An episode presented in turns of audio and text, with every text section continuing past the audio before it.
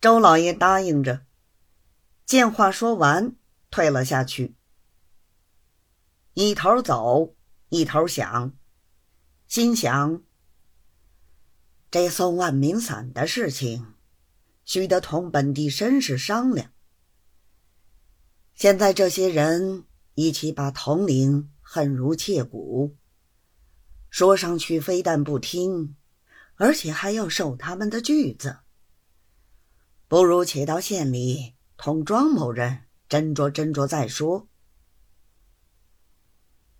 主意打定，立刻坐了轿子到县里拜会庄大老爷，说明来意。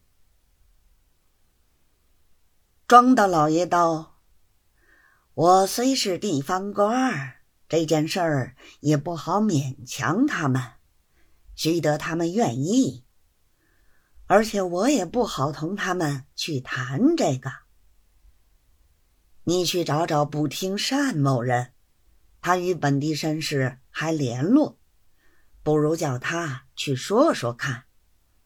说成了固然是好，倘若不成功，他的主意多，叫他想个法子弄几把伞，有几个人送了去，统领面子上。糊得过，不就结了吗？周老爷道：“单某人是我认得的，如此即刻我去找他。”说完辞了出来。